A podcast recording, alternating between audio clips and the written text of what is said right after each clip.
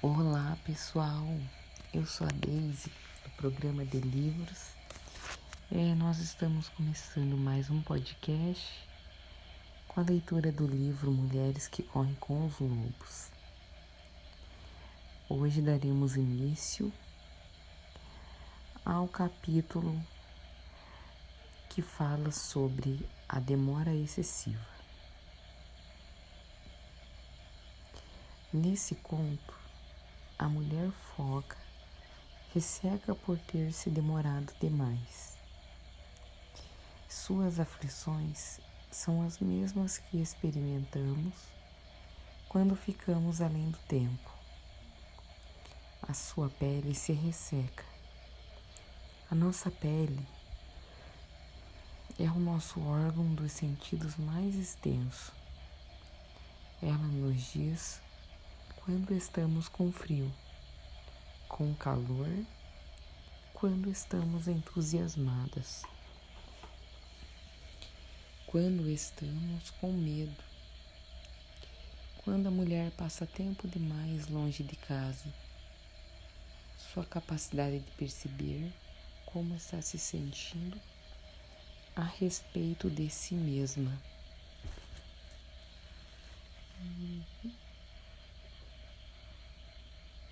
E de todas as outras coisas começa a secar e a rachar. Ela está no estado dele é Como não está percebendo que é demais? Nem o que é insuficiente, ela simplesmente ultrapassa seus próprios limites. Vemos na história que seu cabelo cai. Ela perde peso, se transforma numa versão anêmica do que foi um dia. Quando nos demoramos demais, nós também perdemos nossas ideias. Nosso relacionamento com a alma se fragiliza. Nosso sangue flui aguado e lento. A mulher foca passa a mancar. Seus olhos perdem a umidade. Ela começa a ficar cega quando já estamos atrasadas para nossa volta ao lar. Os nossos olhos não têm nada que os faça cintilar. Os nossos ossos se cansam. É como se os nossos feixes nervosos estivessem se desfazendo e nós não pudéssemos mais nos concentrar em quem e naquilo que nos interessa. Nos montes cobertos de bosques de Indiana e do Michigan, a um grupo surpreendente de lavradores, cujos antepassados vieram das regiões de morros do Kentucky e do Tennessee há muito tempo.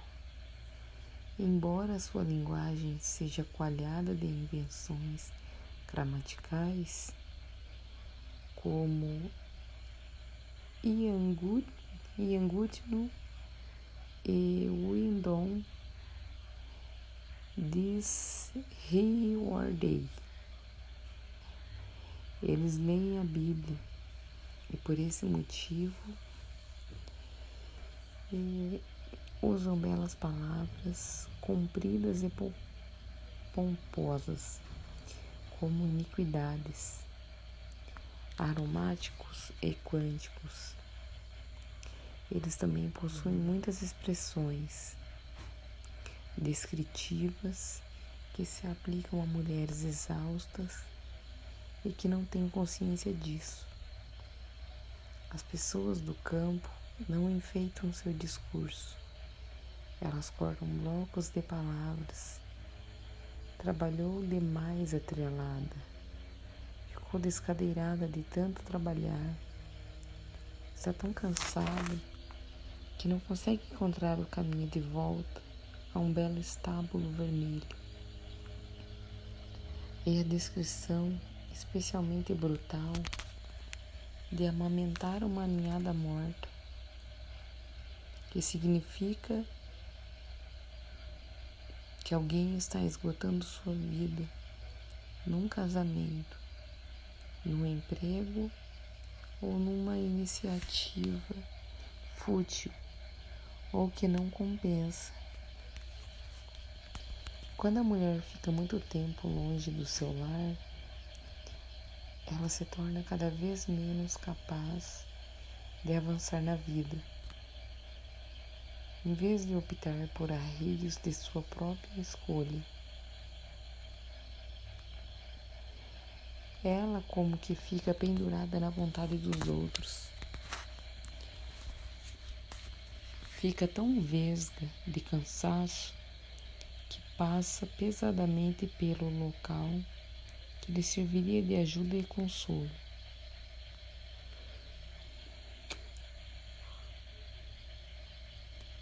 A ninhada morta é composta de ideias, deveres, exigências que não funcionam, que não têm vida e que não geram vida. Uma mulher assim torna-se pálida, apesar de briguenta. Passa a ser cada vez mais inflexível, embora dispersa. Seu pavio vai ficando cada vez mais curto. A cultura popular chama esse estado de crise de estresse, mas trata-se de muito mais do que isso. É revere del alma, a fome da alma.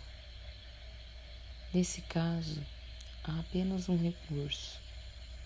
Do que isso? Ah, finalmente, a mulher sabe que dessa vez não valem as hipnoses. Hipóteses. Quem sabe, talvez, mas que precisa, que tem de voltar para casa. No conto, uma promessa feita deixa de ser cumprida. O homem, que também está muito ressecado, com todos esses longos sulcos no rosto, por ter ficado tanto tempo só, conseguiu que a mulher foca entrasse na sua casa e no seu coração, mediante a promessa de que, após um certo tempo, ele lhe devolveria a pele e ela poderia ficar com ele ou voltar para seu povo como preferisse. Que mulher não sabe de cor essa promessa vã? Assim que eu terminar isso, posso ir. Assim que eu puder me afastar.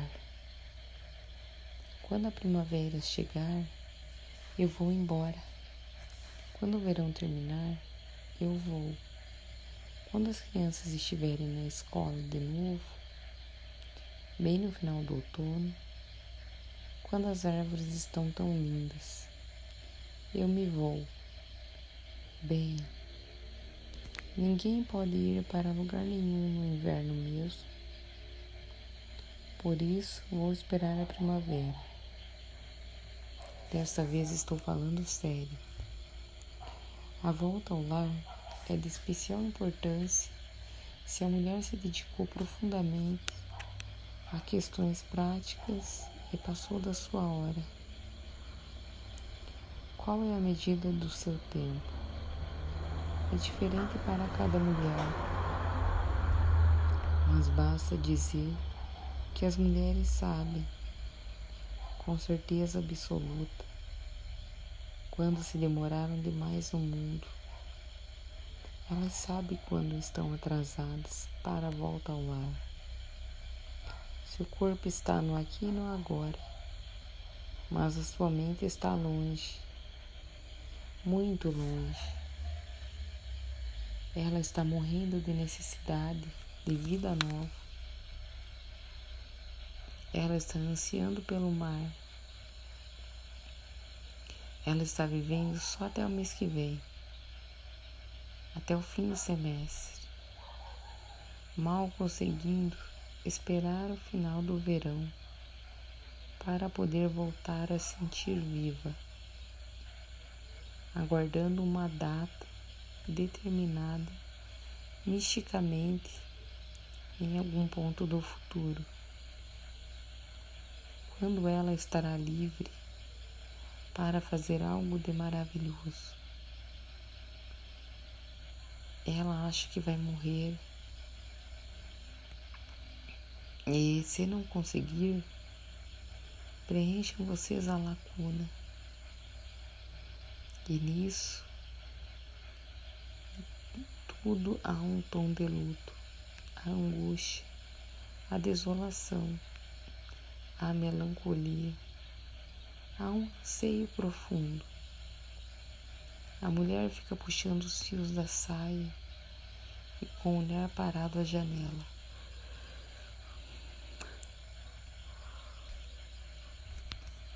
E há também uma sensação temporária de desconforto. Só que ela permanece e fica cada vez mais forte com o tempo. No entanto, a mulher continua sua rotina diária com ar submisso, agindo como se sentisse culpada ou superior aos outros.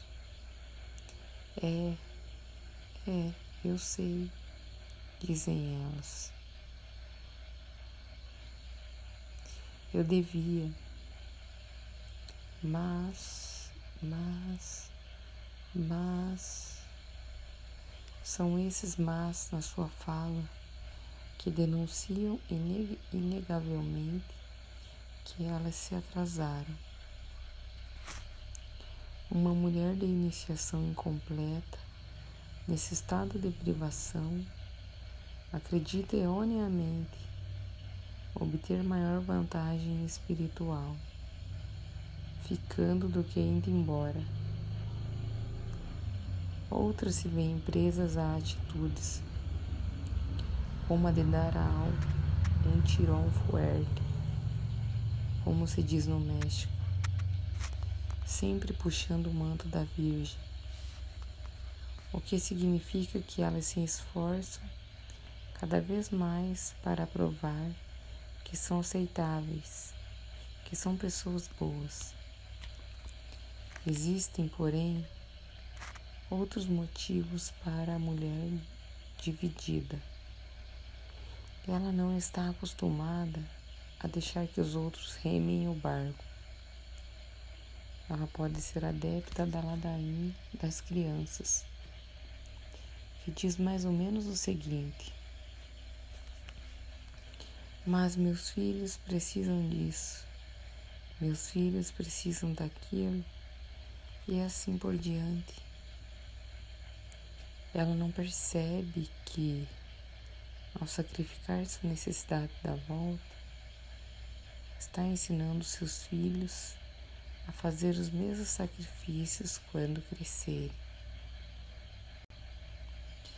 Algumas mulheres temem que os que a cercam não compreendem sua necessidade de voltar. E pode ser que nem todos entendam. No entanto, a mulher precisa entender essa necessidade por si mesma. Quando a mulher volta ao lar, segundo seus próprios ciclos, aqueles que a cercam recebem a tarefa da própria definição de individualidade, tendo de lidar com suas próprias questões vitais. A volta da mulher ao lar permite aos outros também o crescimento e o desenvolvimento. Entre os lobos, não existe o dilema de ir ou ficar, porque eles trabalham, dão crias, descansam e perambulam em ciclos. As lobas fazem parte de um grupo que divide o trabalho e os cuidados, enquanto outros membros tiram uma folga.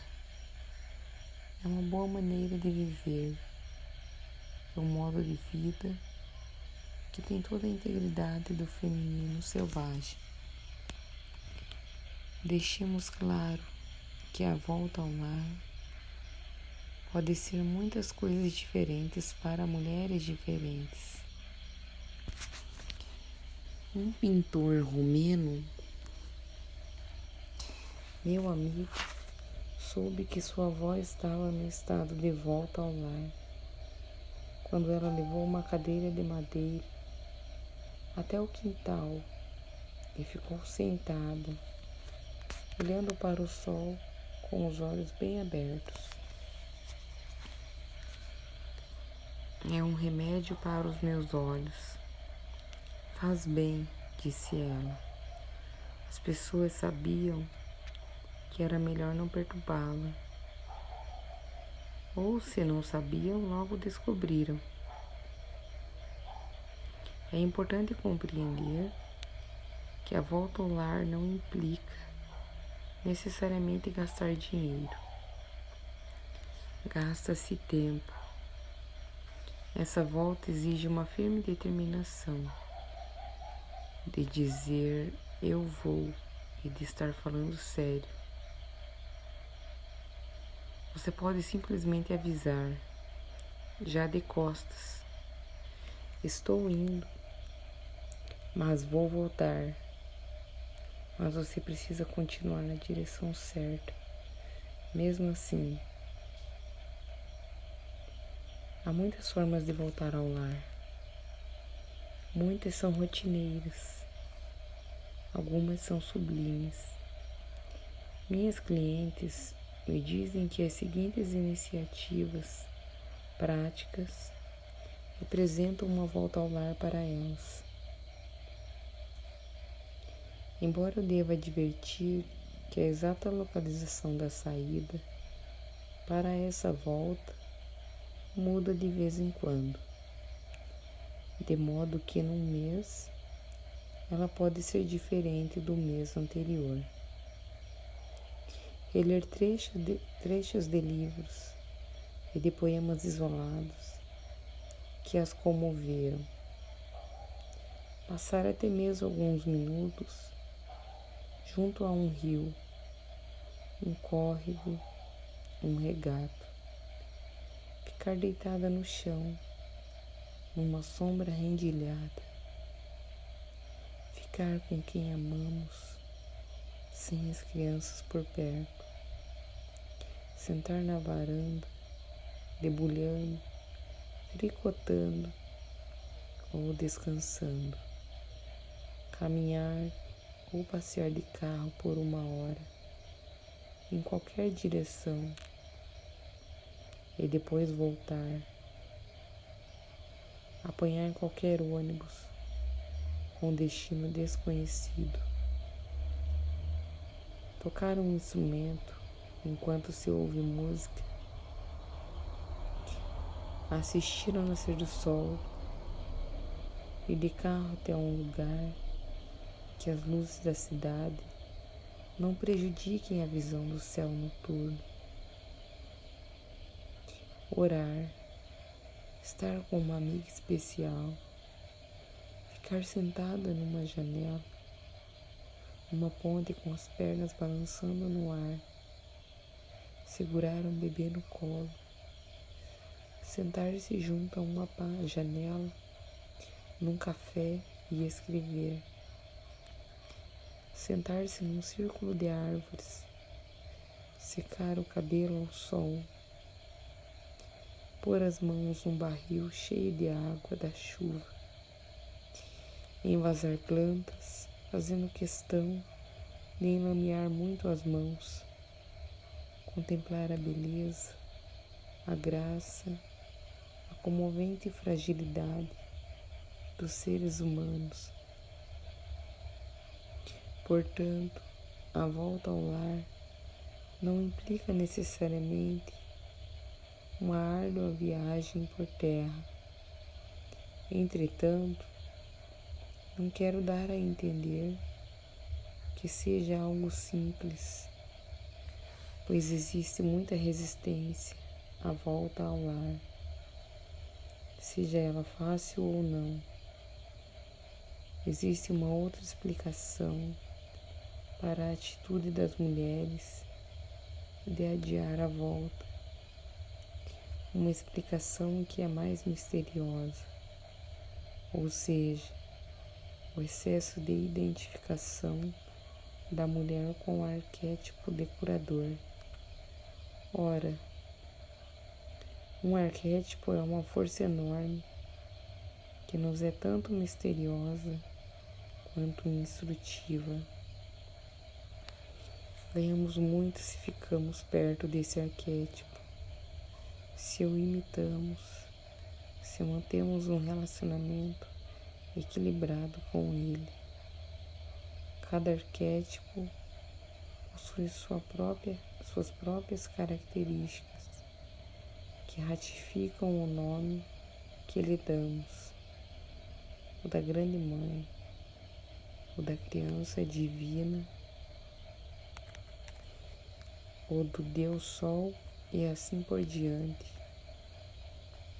O arquétipo do grande curador contém sabedoria, bondade, conhecimento, solitude e todas as outras qualidades associadas a quem cura. Portanto, é bom ser generosa, delicada e solista, como o arquétipo do grande curador. Mas só até certo ponto Além desse ponto, esse arquétipo exerce uma influência prejudicial na nossa vida. A compulsão das mulheres no sentido de tudo curar, tudo consertar,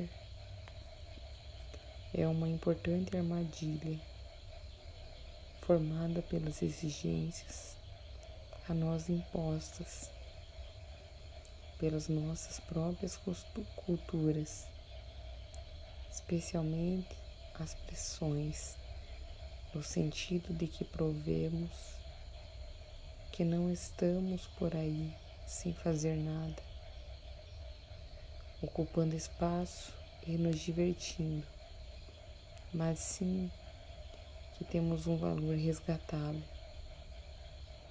Em algumas partes do mundo, Pode-se dizer que o exigido é uma prova que temos valor e, portanto, deveria ser permitido que vivêssemos.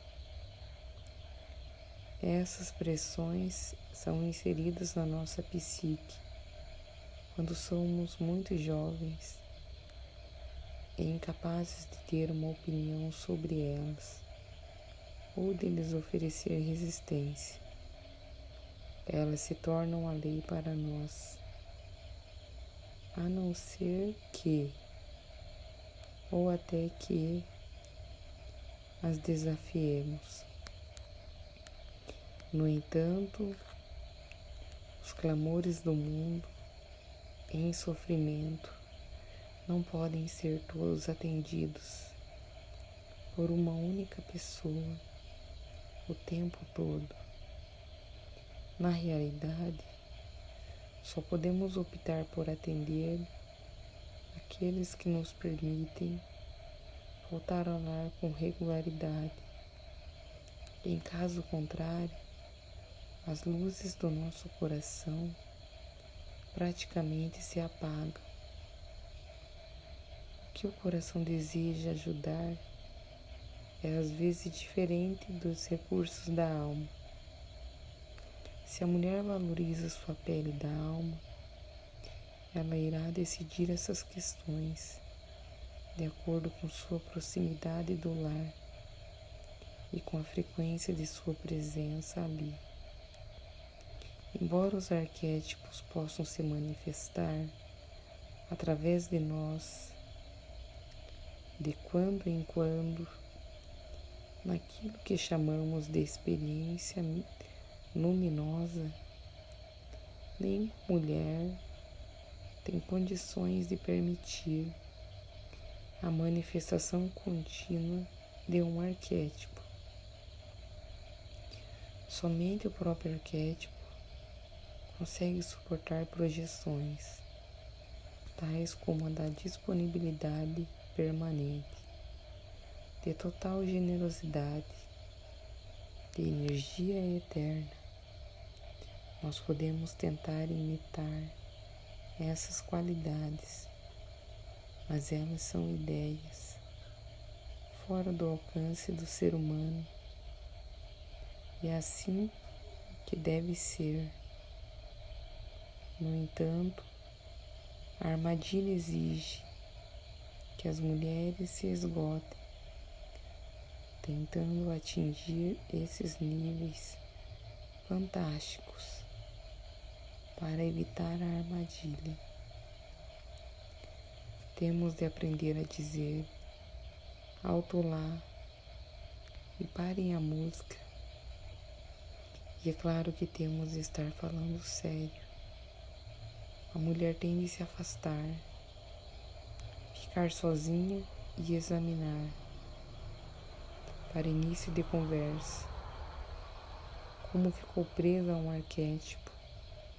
É preciso resgatar e desenvolver o instinto selvagem básico que determina os limites. Só até aqui e nenhum passo a mais. Só esse tanto e nada mais. É assim que a mulher se mantém norteada. É preferível voltar ao lar por algum tempo, mesmo que isso irrite os outros, em vez de ficar para se deteriorar e acabar indo embora, rastejando em frangalhos. Portanto, mulheres que estão cansadas, que estão temporariamente cheias do mundo, que têm medo de tirar uma folga, têm medo de parar, acordem imediatamente, cubram com um cobertor o gongo estridente que não para de pedir que vocês ajudem aqui, ajudem ali Ajudem mais a colar. Ele ainda estará ali para que você lhe retire o cobertor, se assim desejar, quando estiver de volta. Se não voltamos para casa quando chega a hora, deixamos de ver com nitidez, encontrar nossa pele, vesti-la, ajeitá-la bem, voltar para casa. Tudo isso nos ajuda a ser mais eficazes quando estivermos de volta. Existe um ditado que diz: é impossível voltar às origens. Não é verdade. Embora não se possa realmente voltar para dentro do útero, pode-se retornar ao lar da alma. E não é apenas possível, é indispensável